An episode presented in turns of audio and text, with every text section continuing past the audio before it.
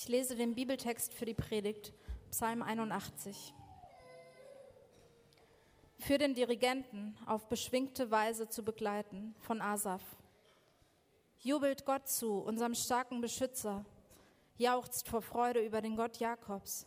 Stimmt den Lobgesang an, schlagt die Tamburine, greift in die Saiten von Leier und Laute.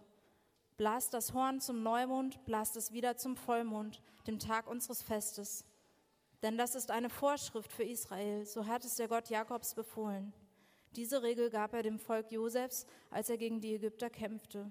Ich höre Worte, die ich so noch niemals hörte. Ich habe dir die Last von den Schultern genommen und den schweren Tragkorb aus den Händen. Du hast zu mir geschrien in deiner Not und ich habe dich daraus befreit.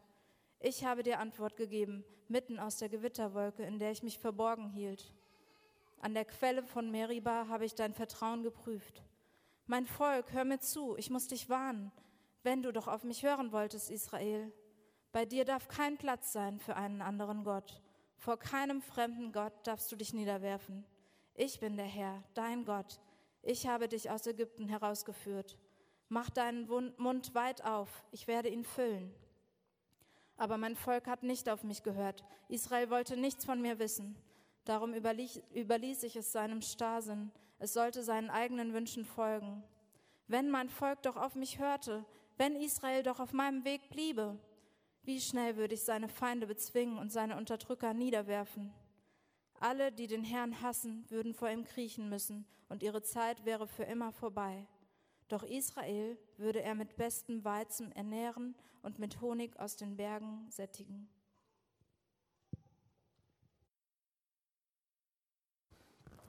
Wir beginnen heute ähm, tatsächlich mit einer neuen Predigtserie auch. Ich finde es auch passend. Ist ja Neuanfang. Alles geht um Neubeginn, Neuanfang. Und deshalb auch eine neue Predigtserie. Freue mich drauf. Die Predigtserie heißt, habt ihr selber gelesen schon, Psalm, Musik voller Gnade. Die Psalmen sind Musik Sie sind äh, als Lieder geschrieben oftmals, es ist Poesie, wenn man sie die durchliest. In, in, in, Deutsch vielleicht nicht unbedingt immer, aber in der ursprünglichen Sprache, in Hebräisch, sind es poetische Texte. Ja, es sind Lieder, es sind Gebete, es sind Gedichte. Und ähm, auch dieser Psalm sollte auf beschwingte Weise gespielt werden. Äh, ihr Musiker beschwingt, das ist aber Schönes. Und dann ist das so ein Psalm, oder? Habt ihr zugehört? der ist gar nicht so beschwingt, fand ich.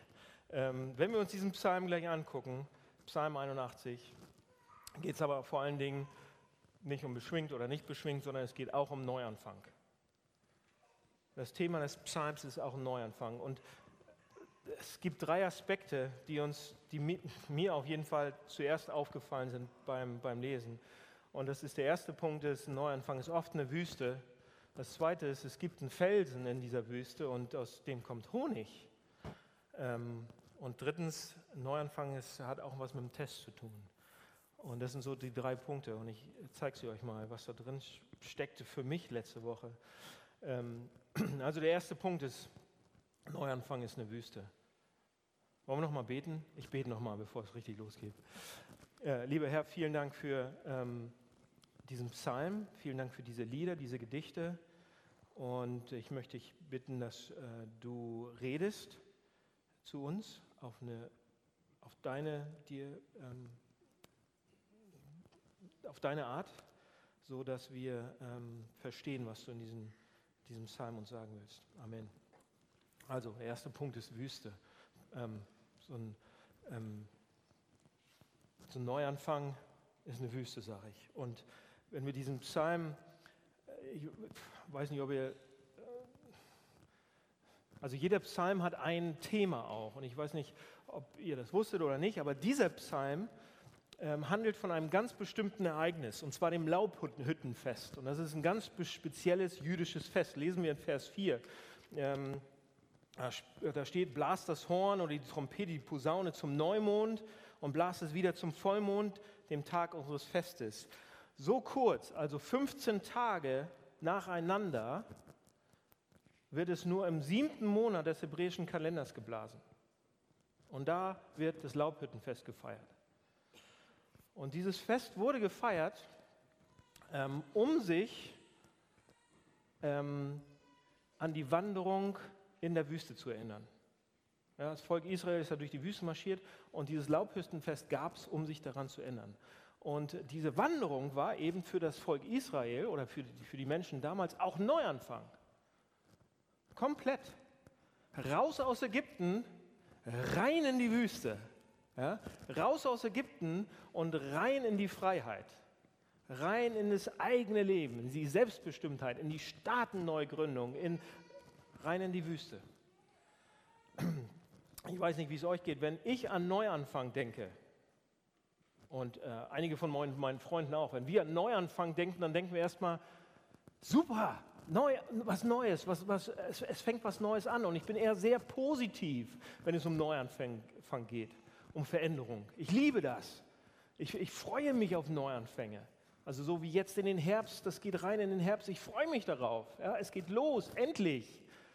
Oder es hat sich was verändert und jetzt ist was neu und ich bin ganz, ganz aufgeregt und, und gespannt, wie das wohl sein wird. Und ja, komm, lass uns was Neues anfangen. Es ist ein, oder wenn ich, ich lese dann auch Bücher, die dann passen zum Thema. Irgendwelche Coaches oder äh, Trainer haben dann irgendwelche Bücher zu, zu, äh, äh, zu Neuanfängen geschrieben über gute Ratschläge oder über, über wie man neue Gemeinden gründet. Ich liebe das und finde das super. Aber den meisten Menschen geht es eigentlich ein bisschen anders. Ähm, die, die meisten Leute mögen keine Veränderung. Die mögen nicht so gerne Veränderung, würde ich sagen. Und die mögen auch keine Neuanfänge. Ja? Wenn, wir, wenn wir mal ganz ehrlich sind, dann sind, sind Neuanfänge eher anstrengend.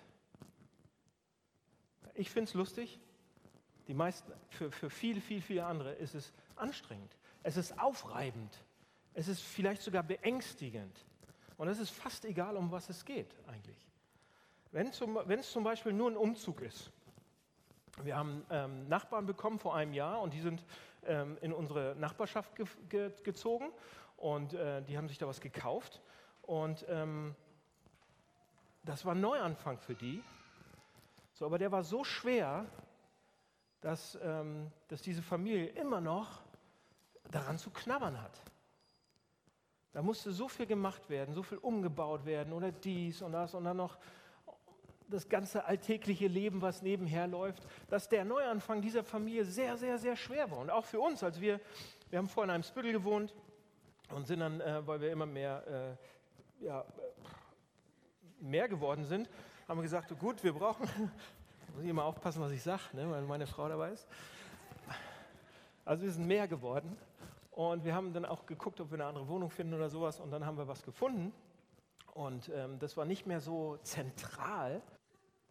Jedes Mal, wenn ich da rausgefahren bin, ähm, habe ich gedacht, oh Mann, war das die richtige Entscheidung oder nicht? Das hat vier Monate gedauert. Oh, ich will zurück nach Heimsbüttel, da war so schön. Ja? Vier Monate war das, das ein schwerer Neuanfang. Ja? Oder ähm, wenn, man, wenn man einen neuen Partner bekommt. Neuanfang mit einem neuen Partner, wenn die ähm, Beziehung kaputt geht. Also hoffentlich nicht eure Ehen, aber wenn ihr auf der Suche seid und viele von euch sind das ja auch noch und äh, die Freundin verlässt einen oder der Freund geht und hat nicht geklappt und man äh, fängt neu an, das ist nicht ganz einfach immer. Man muss sich neu aufeinander einstellen und, und, und, und, und. Das ist äh, fast beängstigend auch. Man muss sich kennenlernen und so weiter und so weiter. Und selbst in der Beziehung, wenn man dann lange zusammen ist mit seinem Partner und so weiter und dann äh, kommt eine neue Phase im Leben, dann muss man sich wieder neu kennenlernen. Und das ist wieder ein Neuanfang. Das ist auch nicht immer ganz einfach. Oder wenn man einen neuen Job anfängt. Neue Gemeindegründung, okay, das macht mir Spaß. Aber ähm, letzte, letzte, letzten Donnerstag war, war da der Social Run. Da sind wir gerade aus dem Urlaub wiedergekommen, die Nacht vorher. Und dann sind wir ähm, zu diesem Mopo-Run und 55 Leute von uns sind da fleißig gelaufen. Und ähm, während wir da so auf der, auf der Wiese uns vorbereitet haben mit ein paar anderen Läufern, habe ich äh, einen alten Freund von mir, äh, der stand da neben mir und der ist gerade frisch wieder nach Hamburg gezogen. Und wir sind dann so über die Wiese gelaufen und haben uns ein bisschen über seinen Job, weil er drei Wochen äh, erst in diesem neuen Job arbeitet, Und dann hat er gesagt, also, ja, ich weiß auch nicht so mit meinem neuen Job, der ist zwar toll und der ist super, aber jetzt diese Woche muss ich dann, musste ich immer früher gehen irgendwie. Ja, und auch heute musste ich wieder früher gehen, damit ich hier laufen kann. Und gestern musste ich was machen und vorgestern, ich glaube, die, die denken alle, ich arbeite gar nicht richtig. Und er hat sich so ein bisschen, nicht Sorgen gemacht, aber das war schon in seinem Kopf drin. Er hat gedacht, oh, wie wird das bloß? Und hoffentlich denken die, ich bin auch fleißig und so weiter. Also einen neuen Job, das ist ja noch leicht. neuer Job ist manchmal eine sehr große Herausforderung. Eine Psychologin, die ich letzte Woche auch zu dem Thema gelesen habe, die schreibt Folgendes über Neuanfänge. Die schreibt, egal ob sie, also ob wir, äh, nach dem Ende einer Beziehung wie im freien, uns wie im freien Fall fühlen, einen Wechsel im Job anstreben oder einen anderen Neuanfang wagen müssen, also wagen müssen, okay, wer etwas in seinem Leben grundsätzlich verändern möchte, braucht entsprechendes Handwerkszeug. Ein Neuanfang, und jetzt sagt sie das, erfordert, fordert Kraft, Willensstärke und noch viel, viel schwieriger ein Ziel, das es zu erreichen gilt und so weiter. Also Neuanfang ist nicht einfach so, will ich damit sagen. Neuanfang ist nicht immer einfach. Neuanfang kann schwer sein, ist oft schwer. Und, man, und es kann sich oftmals anfühlen. Und das sagt der Psalm hier, als wenn man allein in der Wüste steht. Der Psalm gibt uns hier zu verstehen, Neuanfang passiert in der Wüste, ist oft in der Wüste. Warum? Warum nicht gleich ins gelobte Land? Einfach so mal dahin beamen. Warum nicht alles locker und easy? Warum ist, warum, wird, warum ist dieser Psalm und, und beschreibt diesen Neuanfang des Volkes Israel als, als Wüste? Antwort, weil Neuanfänge oft so sind. Die Bibel ist hier ziemlich realistisch. Sie verschönert nichts. Sie sagt nicht, oh, strengt euch mehr an und alles. Nein, sie sagt, Neuanfänge sind hart, nicht gewollt und nicht einfach. Es ist wie eine Wüste, oder? Oft. Und die Wüste ist per Definition ja ein Ort, den es, der, der es uns Menschen schwer macht. Der das, das, das Leben nicht einfach so unterstützt, sondern es ist schwer in der Wüste für uns Menschen. Wer war schon mal in der Wüste? In welcher warst du? Bene? Israel? Negev?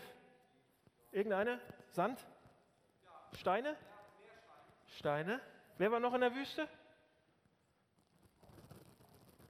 Ja? Irgendwo in Marokko. Ja, das ist alles Wüste, habe ich gehört. Ich war noch nie in Marokko. Also einige waren schon von euch in der Wüste. Es, es ist auf jeden Fall, was ist? Heiß, oder? Heiß, Steine, kaum Wasser, nichts kann man da richtig anpflanzen, man kann da nichts jagen, man kann da nichts fischen, man kann da nichts anbauen. Also nicht sehr lebensförderlich. Man zieht da einfach nur hindurch. Ähm, und Neuanfänge, sagt hier der Psalm, sind oft auch so die sind nicht lustig. Neue Schule, die sind jetzt alle draußen. Deshalb kann ich so sagen, ist auch nicht immer einfach für die. Wir Eltern sagen denen, ihr wird super. Wird's auch, ihr Eltern, wird super. Überhaupt keine Probleme wird es geben. Und wenn, dann sind die Lehrer schuld. Ja? Nicht. Neuer Job, neue, neue Kinder, neue Aufgabe, neue Partner und so weiter. Das kann oftmals sehr steinig, sehr holprig sein. Und man muss sich da erstmal irgendwie, wie komme ich da durch, durch diesen Neuanfang? Ja? Und Leute, ich mache mal noch ein bisschen weiter. Dieser Text bezieht sich nicht nur auf Neuanfänge. Neuanfänge ganz besonders, aber dieser, dieser Text beschreibt eigentlich das Leben. Das Leben, unser Leben hat Wüstenzeiten. Und die sind rau und die sind steinig und die sind holprig. Oft sind das Neuanfänge auch, aber das können auch ganz andere Zeiten sein. Ähm, und damit, das ist der erste Punkt, es gibt Wüstenzeiten in unserem Leben. Und das ist nicht lustig. Die sind hart. Und ich weiß, dass viele von euch, einige von euch, weiß ich persönlich, dass ihr gerade durchgeht durch diese, so eine Zeiten. Aber, der Text geht weiter, es gibt einen Felsen in dieser Wüste.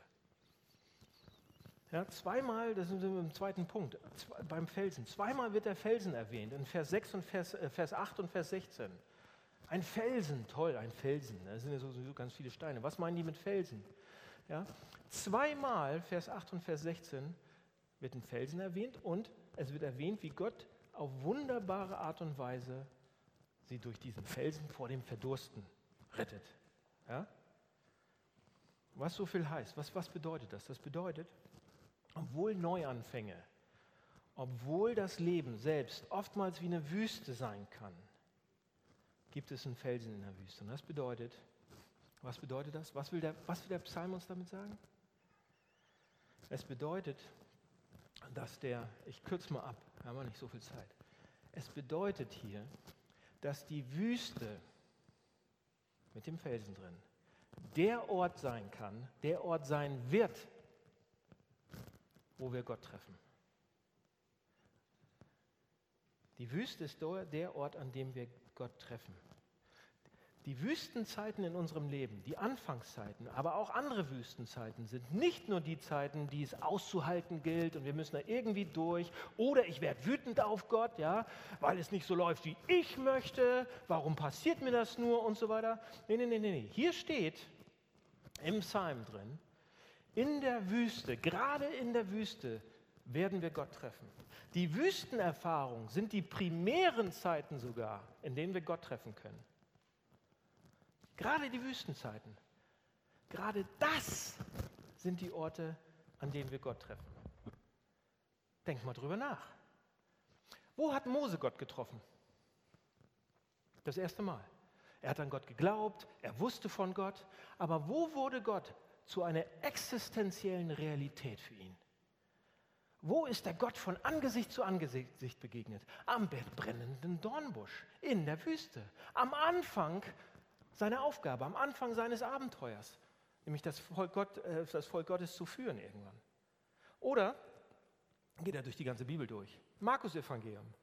Im Markus Evangelium lesen wir, dass Jesus in die Wüste ging, um zu beten. Am Anfang seines Wirkens, um Gott zu treffen. Was bedeutet das? Das ist eigentlich ganz einfach, aber ich mag es nicht. Ich mag das überhaupt nicht. Und ich wünschte, es wäre nicht so. Vielleicht glauben wir an Gott. Vielleicht glauben wir, dass er existiert. Vielleicht glauben wir, dass er irgendwie da ist und vielleicht beten wir sogar manchmal zu ihm. Aber wir werden Gott niemals als unseren Felsen, als unseren Zufluchtsort kennenlernen, außer in Wüstenerfahrungen, indem wir zu dem Felsen rennen. Ja? Indem wir nicht nur im Sand irgendwie Wasser suchen oder sonst wie, indem wir zum Felsen rennen. Hier wird gesagt, im, ich mache das nochmal deutlich, wir begegnen Gott fast nur in der Wüste. Nur in der Wüste werden wir ihm wirklich begegnen. Und jetzt kommt eine Überraschung. Im Text kommt eine Überraschung. Das ist ja eigentlich, eigentlich ein bisschen schade, oder? Bis hierher, Psalm. Wir sagen, okay, das Leben ist hart, es hat Wüstenzeiten, das ist realistisch. Das Zweite, was wir sagen, ja, aber nur in diesen Wüstenzeiten, wenn wir wirklich Gott begegnen. Oh, Mist. Muss ich durch so eine Wüstenzeit durch. Aber jetzt kommt eine Überraschung. Wenn wir Gott nämlich begegnen in diesen Wüstenzeiten, was Gott uns in diesen schwierigen Zeiten gibt, ist nicht nur ein bisschen Kraft oder genug Kraft, um diese Zeiten durchzustehen sondern da ist viel mehr drin, als wir erwarten. Viel, viel mehr. In dem Felsen ist Honig. Was erwarten wir, wenn wir in die Wüste gehen? Stellt euch mal vor, wir machen die Tür auf ja, und gehen raus in die Wüste. Da draußen ist Wüste, Steine, Sand. Stellt euch vor, wir gehen da raus. Was erwarten wir? Wir erwarten Hitze, erwarten Sonne. Wir erwarten, dass es rau ist. Und wir suchen sofort irgendwie, die Schlauen von uns suchen sofort irgendwie irgendwas, wo man Schatten hat. Oder einen Felsen, wo sich Tauwasser Wasser so sammelt und man kann ein bisschen davon was trinken. Wasserpfützen, Schutz. Nachts auch Schutz, wo man raufklettern kann. Oder drunter liegen, wie auch immer. Aber Honig? Wenn wir da jetzt rausgehen würden, da erwarten wir doch keinen Honig. Aber das hier ist Gottes Art und Weise, um zu sagen, auch in den aussichtslosesten Situationen, Leute, kann ich was Gutes hervorbringen. Er sagt, wenn du in schwierigen Zeiten zu mir kommst, dann gebe ich dir nicht genügend Kraft nur, dann gebe ich dir nicht, äh, um, um irgendwie durchzuhalten, sondern ich werde dir viel mehr geben, etwas Süßes. Ich werde dir etwas Süßes geben, etwas Schönes, etwas Liebenswertes, etwas Freudiges. Okay, jetzt ihr Christen, jetzt habe ich was für euch. Für euch Christen unter euch. Da denkt jetzt vielleicht der eine oder andere, denkt, oh ja, das habe ich schon mal gehört. Oh ja, ich bin ja schon lange Christ. Römer 8, Vers 28 sagt ja das Gleiche. Ja? Denen, die Gott lieben, werden alle Dinge zum Besten dienen. Habe ich schon tausendmal gelesen, erzähle ich allen meinen Freunden, denen es schlecht geht, denen sage ich immer das. Ja, da ist jemand gestorben oder da hat jemand Krankheit, richtig schlimm auch. Und wir Christen, wir gehen dann hin und sagen, Römer 8, Vers 28, alle Dinge, die Gott, alle, alle Dinge, alle, denen, die Gott lieben werden, alle Dinge zum Besten dienen. Ja, glauben nur mehr, beten mehr. Ja? Das ist fast so wie in dem Psalm hier. Hier habe ich ja, ich, ich hol, Gott holt immer was Gutes aus schwierigen Situationen raus. Genauso steht es ja da. Aber Leute, passt auf. Vorsicht. Ganz, ganz dünnes Eis. Oft missverstehen wir dieses Versprechen von Gott. Ja? Und wir missbrauchen es dafür. Und dann irgendwann kommt die große Enttäuschung. Eigentlich steht da nämlich, alle Dinge werden zum Besten zusammenwirken. Hier steht das griechische Wort Synergio, was so viel, wo wir unser Wort Syn Synergie vorhaben. Wisst ihr, was das bedeutet? Das bedeutet was völlig anderes. Das bedeutet, alle Dinge werden zum Besten zusammenwirken. Bedeutet, das bedeutet nicht, dass alles immer ein gutes Ende hat, haben wird. Ja? Viele Leute denken dann, wenn ich nur stark genug hinsehe, dann hat jede schlechte Begebenheit ein gutes Ende. Ja? Zum Beispiel, oh, ich habe mir ein Bein, ich bin gerade auf dem Weg zu einem neuen, zu meinem, zu meinem Vorstellungsgespräch. Meine Lieblingsfirma, die Firma wollte ich immer haben. Und auf dem Weg zu diesem Vorstellungsgespräch breche ich mir mein Bein. Aua. Also so doll, dass ich da nicht mehr hingehen kann. Und ich muss ins Krankenhaus und das ist völlig schrecklich. So eine schreckliche Situation. Job weg, alles hinüber. Ich habe mein gebrochenes Bein und bin im Krankenhaus. Es ist ein Splitterbruch, alles muss. Aber im Krankenhaus treffe ich diese wunderbare Krankenschwester. Ja, und wir verlieben uns über beide Ohren. Und äh, wir haben dann geheiratet und so weiter. Ja, hinter jeder schlechten Sache, denen, die Gott lieben, werden alle Dinge zum Besten dienen. Herzlichen Glückwunsch. Das ist nicht, was es bedeutet. Das steht da auch überhaupt nicht, dass alles immer ein gutes Ende haben wird. Damit minimiert man die Tragik des Lebens komplett. Wir Christen sind bekloppt, wenn wir das machen. Damit minimiert man die Wüstenartigkeit des Lebens, wie schlimm es wirklich sein kann. Und wir stehen dann nämlich in der Gefahr und sagen, oh, ich weiß, diese Sache ist wirklich nicht schön, aber da steckt auf jeden Fall was Gutes drin. Ja? Von daher ist es gar nicht so schlimm. Alles wird zum Guten irgendwie zusammenwirken. Leute, das bedeutet nicht, dass wir schmerzvolle Erfahrungen oberflächlich abtun sollten. Macht es nicht. Lauft nicht rum, bitte, lauft nicht rum, erzählt den Leuten, oh, diese große Tragödie, die dir passiert ist, sicher wird Gott damit was Gutes vorhaben. Glaubt nur mehr, sagt das nicht. Was bedeutet es denn nun? Was bedeutet denn nun dieser Honig, den wir kriegen sollen? Was kann das sein? Wisst ihr, was das bedeutet? Aus der Wüste heraus will Gott nicht die Situation.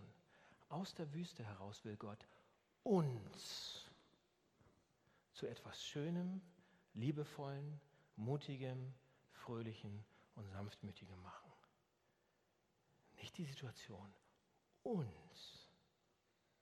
Völlig andere Bedeutung, völlig andere Sichtweise, völlig andere geht nicht um die Situation und Gott zaubert und auf einmal ist alles schön und genauso wie ich mir das vorstelle. Nein, nein, nein, nein, nein. Gott möchte uns zu etwas Schönerem, etwas Mutigerem, etwas Sanftmütigerem, etwas Fröhlicherem, etwas Liebevollerem machen. Es bedeutet, dass gerade in diesen Phasen, wo Resignation oder Ermüdung oder Trauer, er möchte das benutzen, um uns zu verändern, um an mir zu arbeiten. In der Wüste, um mich zu verändern. Damit wir immer mehr werden wie Jesus. Damit wir immer mehr werden wie Jesus für andere Leute. Damit die auch Honig bekommen. Ein Beispiel. Was meine ich damit? Hier ist ein Beispiel. Würdet ihr vielleicht nicht auch gerne Menschen sein, die, die gerne vergeben? Die vergeben können? Der nicht immer irgendwie an Verletzungen festhalten muss, sondern Dinge loslassen kann, ein für alle Mal? Eine Person, die nicht bitter wird, egal was sie erlebt hat?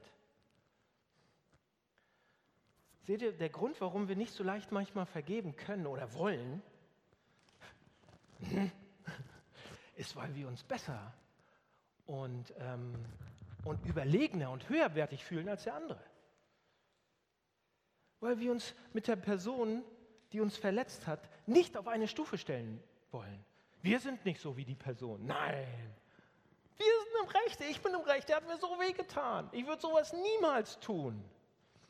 Aber in der Wüste, in Zeiten, in denen wir an unsere Grenzen kommen, da wird unser Stolz gebrochen. Da schaffen wir das nicht mehr alleine. Wenn, wenn, wir in der Wüste sind, ja, merken wir, dass wir nicht so überlegen sind, wie wir dachten. Nicht so toll, wie wir dachten. Nicht so schlau, nicht so mutig, wie wir dachten. Nicht annähernd so großzügig, auch nicht. Und edel erst recht nicht. In Wüstenzeiten, ja, da sind wir nicht annähernd so spirituell, wie wir dachten. Und so selbstlos. Und da werden wir gerade in Wüstenzeiten sehen wir oft, sehe ich oft, wie ich, was für ein kleiner Hans Franz ich eigentlich bin. Wie schwach und fragil mein Charakter ist. Und wie komisch und verdreht mein Herz eigentlich sein kann. Und das, das holt mich auf den Teppich, das demütigt mich, sagt die Bibel an einer Stelle. Aber aus dieser schrecklichen Demütigung, die keiner von uns mag, kommt Demut. Und ich werde fähig zu vergeben. Honig aus dem Felsen. Gott will dich zu etwas Süßem machen für diese Welt, für andere, für dich selbst, für ihn. Honig. Mögt ihr Honig? Oh, schön, Bienenhonig aus Mecklenburg-Vorpommern. Ja, von gesunden Bienen. Nicht diese Hamburg-Bienen. Ja? Oder, anderes Beispiel. Fast niemand, hier, passt auf, Fast niemand lehrt leidenschaftlich zu beten, außer in der Wüste.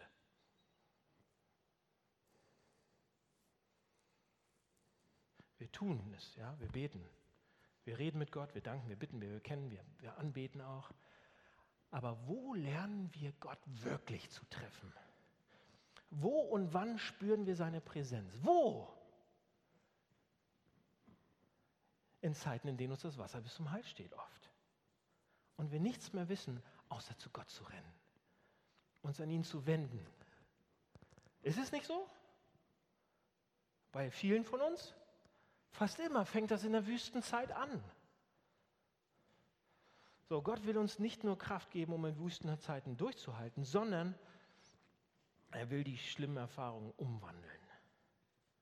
Gott sagt, ich werde dir aus dir etwas Süßes wie Honig machen. Etwas Süßes wie Honig. Eine Freude. Eine von Freude erfüllte Person, liebevoll und schön. Und jetzt sagt ihr, schön und gut, Daniel, super, bis hierher, toll gemacht, aber ich kenne Leute, also ich nicht, aber ich kenne Leute, die sind absolut nicht so geworden. Ja, die sind durch Wüstenzeiten durchgegangen, sondern die sind das Gegenteil geworden dann.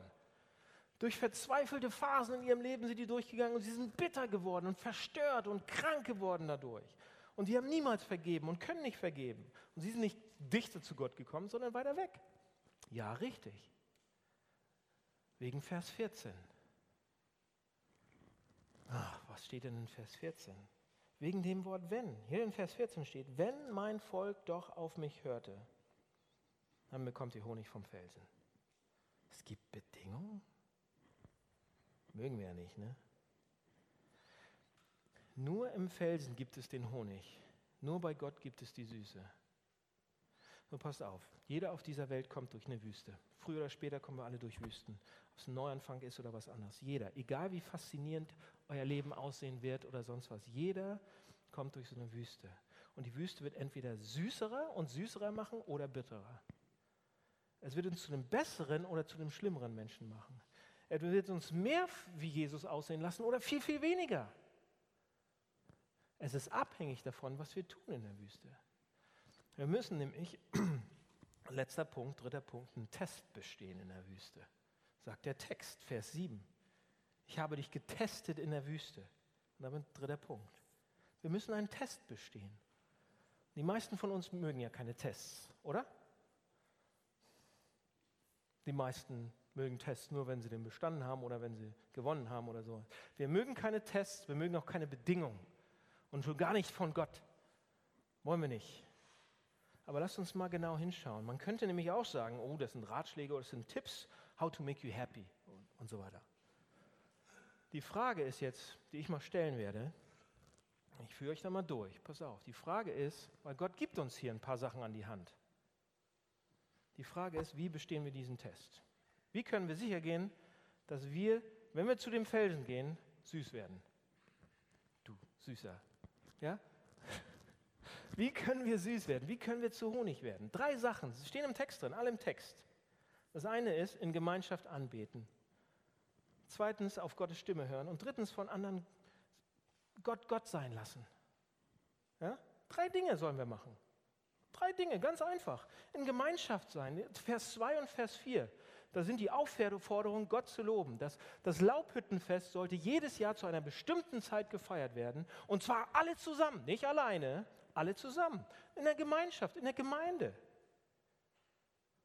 Und das ist ein Anstoß an uns, der uns ganz klipp und klar sagt, wenn wir in schwierigen Zeiten sind oder in Wüstenzeiten, in Anfangszeiten, dass wir in die Gemeinschaft gehen, dass wir Gemeinschaft von anderen Leuten sehen. Und die meisten Leute, gerade in der Wüste, ja, in dem Moment, wo es uns dreckig geht, wollen wir gerade nicht zum Gottesdienst gehen, haben keine Lust drauf. All diese fröhlichen Leute und die singen alle diese fröhlichen Lieder. Meine Fresse geht es mir dreckig, da will ich überhaupt nicht hin. Ja? Und dann, und, und dann noch diese Musik. Leute, Musik ist wichtig. Das ist eines der wichtigsten Sachen. Es gibt nichts anderes, was unser Herz so langsam, sanft und behutsam dazu bringen kann, sich Gott zu nähern und die Dinge, die er gemacht hat, mit Musik. Also in Gemeinschaft zusammen. Das zweite ist, auf Gottes Stimme hören, wird da gesagt. Vers 9. Da steht, Israel, wolltest du nur auf mich hören? Vers 12, Vers 14, wenn doch mein Volk auf mich hört. Die ganze Zeit. Gott hat also etwas zu sagen. Er möchte gern, dass zugehört wird. Und wir sollten ihm eigentlich, also der Psalm sagt, wir sollten ihm die Möglichkeit einräumen, dass er das auch tun kann, oder? Bibel lesen, darüber nachdenken, gegenseitig diese Sachen zusprechen, die man, die man lernt, die, die Wahrheiten und anwenden auf unser Leben und so weiter. Es geht nicht um unbedingten Gehorsam, das steht da nicht. Hier steht nicht in erster Linie, dass wir ihm gehorchen sollen. Das natürlich auch. Aber erstmal auf seine Stimme hören, zuhören. Und, und da steht noch eine dritte Sache: Gott Gott sein lassen. Nichts an seine Stelle lassen. Hier Vers 10 steht das. Für dich gibt es keinen anderen Gott, du sollst keinen fremden Gott anbeten und so weiter. Hä? Was, was, was meint er damit? Ja, ich, Gott ist ja Gott. Ne? Wisst ihr, was er damit meint? Hier steht die Aufforderung, dass wir aufpassen sollen, dass wir nichts an Gottes Stelle setzen. Pass auf, in Zeiten, die uns wehtun, in schmerzvollen Zeiten oder in Anfangszeiten, die echt Wüstenzeiten sein können, dann gibt es Dinge, über die wir vielleicht manchmal trauern, die weg sind, das Alte ist weg, jetzt ist was Neues da oder die gute alte, ich konnte schlafen früher, jetzt kann ich nicht schlafen, ich hatte mehr Geld, wie auch immer. Dinge werden uns manchmal weggenommen oder die verändern sich so doll. Alte Dinge werden weggenommen, neue kommen. Beziehungen zerbrechen, Dinge, die, die schmerzen. Leute gehen ganz weg, worüber wir trauern. Und wir sollten trauern, das ist wichtig, heilsam und gut. Doch diese Dinge haben auch immer das Potenzial, wichtiger zu werden, als sie wirklich sind. So wichtig der Job auch war, den wir verloren haben, wenn wir ihm die zentrale Bedeutung geben und alles daran, wenn, wenn, das mein, mein, wenn ich da mein Selbstbewusstsein, meine Identität bekommen habe, dann ist es zum Gottersatz geworden. Dann ist es so wichtig wie Gott. Das gleiche mit Beziehungen, mit Menschen, mit materiellen Sachen, mit allen möglichen, mit Erfolg. Wenn wir unsere Identität, mein Namen, mein Glück daran hängen, wenn das meine zentrale Bedeutung geworden ist ja, in meinem Leben und mir geht es nur gut, wenn ich das habe, dann machen wir das zu unserem Gott. Das meint der Text hier. Und Gott sagt, das will ich, möchte ich nicht so gerne. Ich bin das. Ich bin Gott allein. Per Definition. Ich heiße sogar so. Alle anderen Sachen nicht. Nur ich kann wirklich Bedeutung geben, Anerkennung, Sicherheit und Halt. Passt auf, dass ihr das nicht in anderen Sachen sucht. Und das ist natürlich nicht leicht herauszufinden. Das ist eine Balance, weiß ich auch. Es ist nicht so einfach, pauschal zu sagen, okay, hier ist hilfreiche Trauer ähm, notwendig und so, so, so und so viel sollen wir trauern. Und äh, dann ist es uns wichtig geworden, aber nicht zu wichtig, dass wir es quasi anbeten sozusagen. Aber was der Text einfach nur sagt, wir sollen darauf aufpassen ja, wo wir merken, dass Dinge Gottes Platz einnehmen wollen oder eingenommen haben. Das kann man wieder gerade biegen mit Gott. Der ist doch sehr bereit dazu auch. Ja? Gott, da können wir Gott um Vergebung bitten und ihm uns wieder zuwenden. Also, diese drei Sachen. Zusammenbleiben, in Gemeinschaft bleiben. Ja? Und ähm, auf ihn hören. Vielleicht im Gottesdienst, vielleicht woanders. Und Gott Gott sein lassen. Und wenn ihr diese drei Sachen macht, werdet ihr Honig. Die meisten von euch müssten schon lange Honig sein, aber ihr seid es nicht. Ja? Diese Aufgaben sollten wir machen, diese, diese Sachen. Okay. Das Leben ist eine Wüste, hatte ich gesagt. Gerade in Zeiten, in denen es schmerzhaft ist oder Anfangszeiten oder wie auch immer, ist es schwer. Ähm, aber Gott will uns mehr geben als nur durchstehen. Er will uns zu Honig machen durch diese Sachen auch. Er verändert unseren Charakter, gibt uns Schönheit, Freude, Mut, wie auch immer, wenn wir diesen Test bestehen. Wenn wir diese drei Sachen machen, dann haben wir einen Test bestanden, dann werden wir süß wie Honig. Ja? Und einige von euch sagen, sagen jetzt vielleicht, okay Daniel, sagt der Text, der Psalm sagt das, aber ich habe jetzt ein riesengroßes Problem. Wisst ihr welches? Ich habe den Test nicht bestanden. Keiner von, von uns macht das. Ich mache das nicht. Jeden Tag, jede Minute. Immer. Ich mache diese drei Sachen nicht. Ja, wir sagen vielleicht, okay, ich verstehe, das Leben ist eine Wüste. Ich verstehe die Wüste, ich verstehe diese Dinge, dass diese Dinge wichtig sind, dass Gott sagt, um voranzukommen, soll ich diese Tipps, diese Ratschläge von ihm sozusagen äh, machen? Aber ich fall durch, ich fall durch diesen Test durch, immer wieder. Ich stelle Gott nicht an die erste Stelle. Und ich höre ihm auch nicht zu. Ich fall durch. Ich schätze mal, für mich gibt es keine Hoffnung, oder? Doch. Das Leben ist eine Wüste. In dieser Wüste gibt es einen Felsen. Aus diesem Felsen kommt Honig weil Jesus Christus der Felsen ist. Seht ihr? Jesus Christus gleich am Anfang seiner Wirkungszeit, am Anfang, bevor es richtig losgeht, bevor er seine Anfangszeit, sein Neubeginn, da wurde er in die Wüste geschickt, ist in die Wüste gegangen, um dort 40 Tage lang zu, getestet zu werden, diesen Test zu bestehen. 40 Tage lang. Er wurde getestet und getestet und getestet. Alle drei Sachen. Diese, genau diese drei Sachen. Ist witzig, oder? Er musste denselben Test bestehen. Und wisst ihr was? Er bestand. Er bestand. Er tat alles, was Psalm 81 fordert. Er bestand den Test perfekt. Musterschüler. Sehr gut. Und ihr sagt, danke Daniel, dass du das erzählst. Jetzt geht es mir natürlich noch viel besser. Jesus hat ihn bestanden. Supermann, große Klasse für ihn. Jetzt fühle ich mich noch beschissener. Ganz ehrlich. Was soll das denn? Ich fühle mich noch schlechter. Er ist Jesus, er besteht. Ich bin nicht Jesus. Ich bestehe nicht. Ich kann auch nicht bestehen. Ihr habt jetzt schon wieder blöde Gedanken im Kopf. Ja? Was gibt es denn da jetzt für mich für Hoffnung? Leute, die Hoffnung ist, dass Jesus Christus diesen Test nicht für sich selbst besteht, sondern für dich. Dass er diesen Test schreibt, nicht für sich selbst, sondern für dich. Dass er diesen Test schreibt nicht als Beispiel, und wir sollen genauso sein, sondern als dein Stellvertreter. Er ist dein Stellvertreter. Unser, so was meine ich damit. Stellvertreter. Seht ihr, diese Geschichte mit dem Felsen und wo das Volk in der Wüste, in die Wüste marschiert ist, ganz am Anfang. Und sie, und sie haben total Durst. Ja, das ist ein Neuanfang fürs, fürs Volk Israel. Und sie gehen in diese Wüste. Tapa, tapa, tapa. Tagelang, wochenlang. Und sie bekommen Durst. Habt ihr schon mal Durst gehabt? So richtig? Und es, das Wasser wird immer dreckiger und immer weniger. Und das ist ein ganzes Volk. Und da sind noch ein paar Krawallmacher dabei und ein paar Leute, die Kinder haben und ein paar Leute, die die Kinder beschützen wollen und so weiter. Und es gibt kein Wasser. Was passiert dann? So langsam aber sicher kriegt man einen dicken Hals.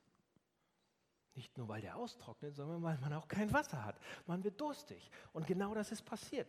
Die Leute streiten mit Mose und sie gehen ihn an. Ja, und sie sagen, Mose, die haben ihn sogar angeschrien, die wollten ihn steinigen, die wollten ihn töten. Du bist dafür verantwortlich. Wir werden dich, und das Volk meint es absolut ernst. Das hat Gott angeschrien und ihn, ihn zur Rechenschaft gezogen. Er sagt, du bist schuld, Mose ist schuld, alle sind schuld. Wir wollen nichts mehr, wir wollen zurück in die Gefangenschaft, wir wollen zurück nach Ägypten, da hatten wir wenigstens Wasser und so weiter. Und Mose hat schon gedacht, oh Mann, jetzt wird es dreckig.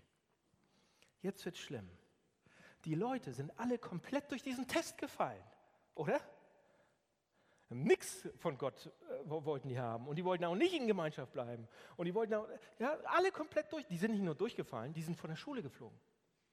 Alle. Ganz schnell. Ja? Und uns geht schlecht, wir haben Durst, wir wollen nichts mehr mit Gott zuerst, hat Schuld. So wie in aller Welt würde jetzt Gott reagieren. Was wird Gott jetzt machen? Das ist die Geschichte. Das ist die Geschichte. Die wollten, die waren, die alle den Test nicht bestanden. Und dann sagt, wisst ihr, was Gott dann sagt? Also er spricht dann zu Mose und sagt, Mose, nimm den Stab. Und Mose, oh, den Stab. Wisst ihr, was der Stab ist? Der, das war sein Wanderstab, aber dieser Stab, der, der war ein Symbol dafür. Dieser Stab hatte die Ägypter getoastet. Der hatte, der hatte das Rote Meer geteilt und dann wieder zugemacht. Dieser Stab konnte sich in eine Schlange verwandeln. Dieser Stab war dafür da, den Nil zu Blut zu machen. Und Gott sagt, Mose, nimm jetzt den Stab. Und Mose, huh, ich gehe lieber ein Stück weg jetzt, ne? Und für Mose war das eine Bestätigung.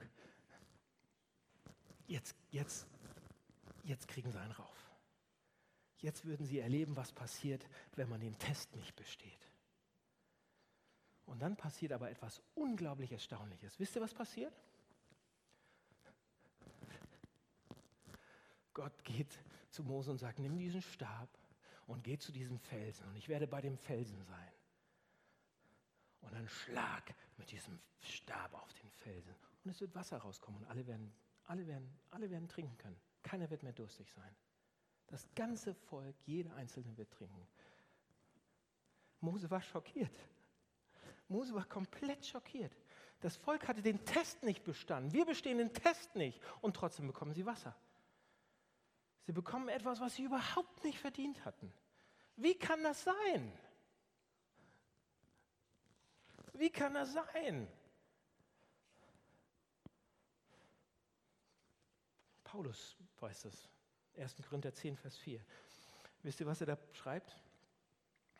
Es ist witzig, dass die Bibel von vorne bis hinten zusammenhängt. Paulus schreibt in 1. Korinther 10, Vers 4, schreibt er, unsere Väter zogen durch das Meer und sie tranken aus dem lebenspendenden Felsen, der mit ihnen zog, und dieser Fels war Christus. Was meinte er damit? Dieser Fels war Christus. Seht ihr, eben weil Jesus nicht nur unser Beispiel ist, sondern unser Stellvertreter. Wir haben den Test nicht bestanden. Das Volk hat den Test nicht bestanden. Aber Jesus bestand ihn für uns. Am Kreuz, als Jesus gestorben ist, hat Jesus den Stab abgekriegt. Und zwar richtig. Den wir hätten abkriegen müssen. Er ist gestorben an unserer Stelle. Stellvertretung heißt das. Am Kreuz hat Jesus erlebt, was es bedeutet, diesen Stab abzukriegen. Den Stab von Gottes Gerechtigkeit. Den Mose auf den Felsen schlug, der traf ihn. Und so wurde er zum Felsen, zu unserem Felsen, zu meinem Felsen. Das ist mein Fels. In dem Moment, wo ich sage, wo du sagst, wo wir sagen, in dem Moment, wo du das sagst, Vater im Himmel, nehme ich nicht an wegen dem, was ich vorzuweisen habe, wegen meinen bestandenen Tests, sondern wegen Jesus. In dem Augenblick sieht Gott dich an, als hättest du den Test bestanden in der Wüste. Und er sieht Jesus an, als wäre er durch den Test in der Wüste durchgefallen. Was bedeutet das? Das bedeutet, wir müssen keine Angst vor Gott haben. Ja, wir, krieg, wir kriegen das nicht hin, alleine den Honig zu. Nee, kriegen wir auch nicht. Und wenn wir, aber Gott will uns trotzdem haben. Gott zieht uns zu sich. Wir können ihm näher kommen. Und wenn wir zusammenkommen in Gemeinschaft und auf ihn hören, dann passiert das schneller, viel schneller. Viel, viel schneller. Deshalb macht es bitte. Kommt in Gemeinschaft. Das sind gute Sachen. Hört ihm zu. Lasst ihn an seiner Stelle stehen. Wenn ich nicht, aber, aber Leute, wenn ich trotzdem nicht diesen Test bestehe und mich auf Jesus ähm, sozusagen ihn als ihn vorschicke, gerade wenn ich durchfalle, bekomme ich den Honig trotzdem. Warum? Weil Jesus den Stab abgekriegt hat.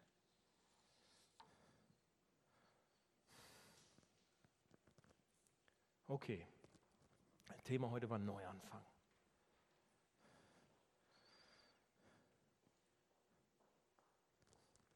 Wenn wir neu anfangen und durch Wüstenzeiten gehen oder durch Wüstenzeiten in Wüsten gerade sind, letzter Satz, dann sage ich euch, in der Wüste gibt es einen Felsen und aus dem Felsen kommt Honig. Und er will uns verändern, sodass wir Jesus ähnlicher werden. Und ich weiß nicht, wie es euch jetzt geht. Aber hier ist eine Möglichkeit, jetzt neu anzufangen und sagen, ich habe den Test bestanden, äh, nicht bestanden, ich habe ihn nicht bestanden, Jesus hat ihn bestanden, ich habe den Test nicht bestanden. Ich würde ihn auch morgen nicht bestehen oder sonst was. Ich, die Ratschläge, die du mir gibst, Lense, Ratschläge, schaffe ich auch nicht. Und trotzdem ist jetzt die Möglichkeit, neu anzufangen und zu sagen, ich möchte einen Neuanfang, gerne. Ich möchte gerne wie Honig werden. Und ich brauche dich dafür. Ich brauche Jesus Christus dafür. Und alles, was es braucht, ist zu sagen, Vater im Himmel, bitte nimm mich an wegen dem, was Jesus tat. Nicht wegen mir. Lasst uns beten. Jesus, ähm, ja, so viel Gnade drin in dieser Musik. Und die Musik bringt uns zum Tanzen, wenn wir sie verstehen. Und wir wollen so gerne mehr davon verstehen, was es bedeutet, dass es darauf ankommt, was du gemacht hast und nicht, was wir machen. Und ich bitte dich, dass wir das mehr und mehr und mehr rein verstehen, äh, mehr verstehen, mehr reinkriegen in unsere Köpfe, in unsere Herzen, sodass wir langsam in Honig verändert werden und dass wir es lieben, zusammen zu sein und dass wir es lieben werden, auf dich zu hören und dass wir es lieben werden, dich Gott sein zu lassen. Hilf uns dabei. Amen.